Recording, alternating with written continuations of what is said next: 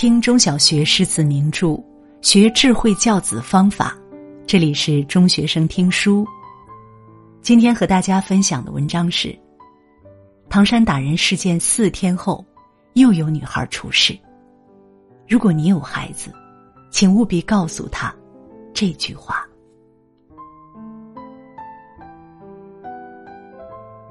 唐山打人事件四天后，又一起恶性事件。上海外国语大学一名男生在图书馆公然对女生下药。六月十二日，一位女生在图书馆学习，吃饭回来发现咖啡味道很怪，她不敢喝下，就报告了学校保卫部门。结果发现一个男生趁她不在时，往杯中放了不明物品。男生坐在她的斜后方，一直观察她是否喝下咖啡。他在察觉异常后去卫生间倒掉咖啡时，男生也一直跟在他后面。男生当天就被警方带走。据警方通报，男生承认往女生杯中放的是半片牛磺酸泡腾片。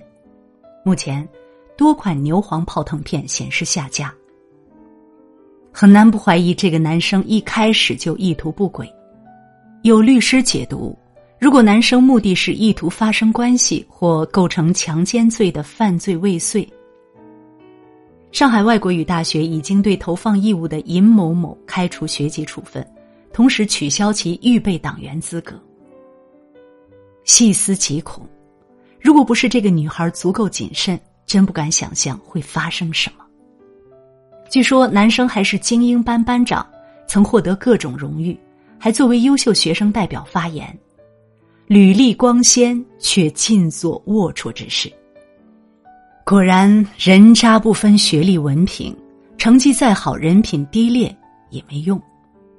新闻曝光后，很多人都呼吁严惩、重罚重判，只有让这个男生付出应有的代价，才能以儆效尤。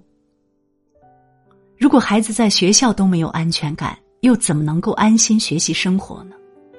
如果象牙塔都不安全，又该拿什么守护孩子的安全感呢？在愤怒的同时，这次我更想谈一谈女孩和男孩的教育。我教女儿自我保护，却没人教男孩别伤害女生。都说生一个女儿要做好和全世界为敌的准备，因为在她成长的路上，危险无处不在。前有唐山打人，后有图书馆下药。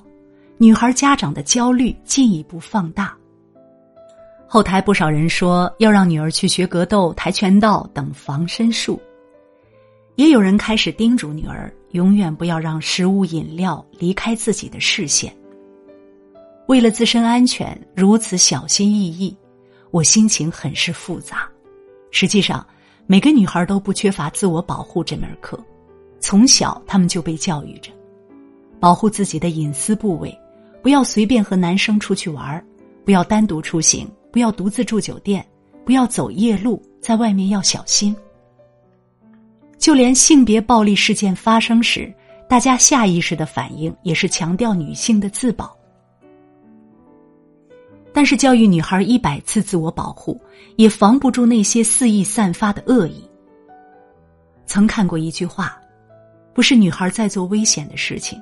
是犯罪的人让女孩做很多事情不安全，不是女孩不够自保，而是侵害的源头导致女孩不安全。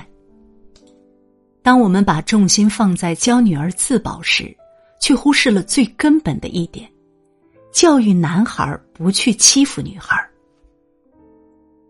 在男孩的成长过程中，可以说普遍缺乏尊重女性这一门课。甚至有的家长会觉得，我生的是儿子，怕什么？反正男孩又不吃亏。这种想法会让男孩子觉得，在男女关系上自己能为所欲为。这样的新闻屡见不鲜。六岁的男孩踹开女厕所的门，满脸嬉笑盯着女性看，男孩的父母反倒觉得小题大做。一个六岁的孩子，你跟他较什么劲？你这么大的女的还怕看呢？你是比别人多长了吗？还有十岁的男孩被带进女性更衣室，明目张胆看其他女性洗澡。孩子妈妈说：“孩子又看不懂，就你金贵怕看。”孩子的错误行为，父母不仅没及时引导，还不断去包庇开脱，多少的恶在这种纵容下蔓延滋生。小时候觉得偷看女性没关系，长大后他也觉得偷拍很正常。小时候觉得侵犯女性没事，长大后他也可能会往女性杯中下药。小时候觉得欺负女孩没关系，长大后他也可能会扬起施暴的手。教育女孩保护自己固然很重要，但最根本的是从源头预防悲剧的发生，教育男孩尊重女性。给男孩的底线教育从孩子小时候开始。孩子一开始都是一张白纸，最终长成什么样，家庭教育是最关键的一环。我相信大部分男孩的家长都会教育自己的孩子不要欺负女生。在后台，也有很多男孩的妈妈说，一直教育孩子要保护女生。我更想谈谈两个被忽视的教育：尊重他人生命和意愿，这是最基本，也是最应该教给孩子的底线教育。首先说尊重他人生命，男孩从小接受的都是阳光教育，要有力量，有男子汉气概，不能软弱。他们从小接触的影视片和游戏也多是打打杀杀或者枪战的场面。同伴之间出现矛盾冲突，男孩子也习惯以武力解决。如果暴力的行为得不到有效控制，可能会偏离正轨，漠视生命。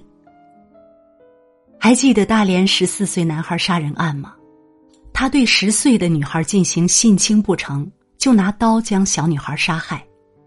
还得意洋洋的向同学炫耀：“如果是我干的，我不会坐牢。我才虚岁十四，才十四岁，就如此漠视生命，令人发指。为人父母要时刻教育孩子，永远要尊重他人的生命。拳头不是用来欺负比自己弱小的人，而是保护自己和弱势群体的力量。当孩子无理由打人时。”父母也要引导孩子他的行为带来的后果。国外一个妈妈因为自己的儿子在班上欺凌女生，她在社交平台发帖，狠狠训斥了自己的儿子：“我不允许家里有霸凌者。”这才是智慧的父母。孩子的恶意、暴力扼杀在萌芽，才不会酿成更大的悲剧。其次是尊重他人的意愿。青春期的孩子有性冲动很正常，但这不是性侵的理由。即便对女孩有好感，也要尊重对方，不强迫。更不是像上海外国语大学一样，偷偷往女同学的杯中下药。但这门课太多男生没学会。这几年层出不穷的性侵、性骚扰、高校偷拍新闻就是例证。还有的男生得不到就毁掉。二零一一年，合肥一个十六岁的女孩被一名男生追求，她拒绝了，结果却遭到了对方泼汽油烧伤，接近毁容。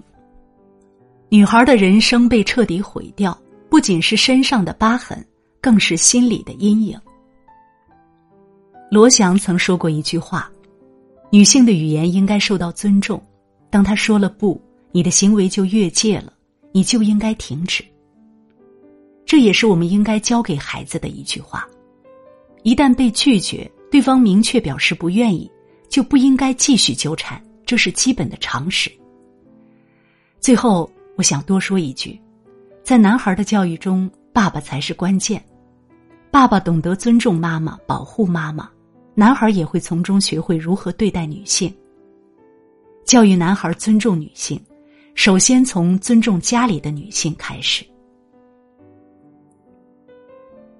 小说《默读》中有一句话：“你可以教孩子防备陌生人，提高警惕，但不能让他怕穿碎花裙子，不然要我们干什么？”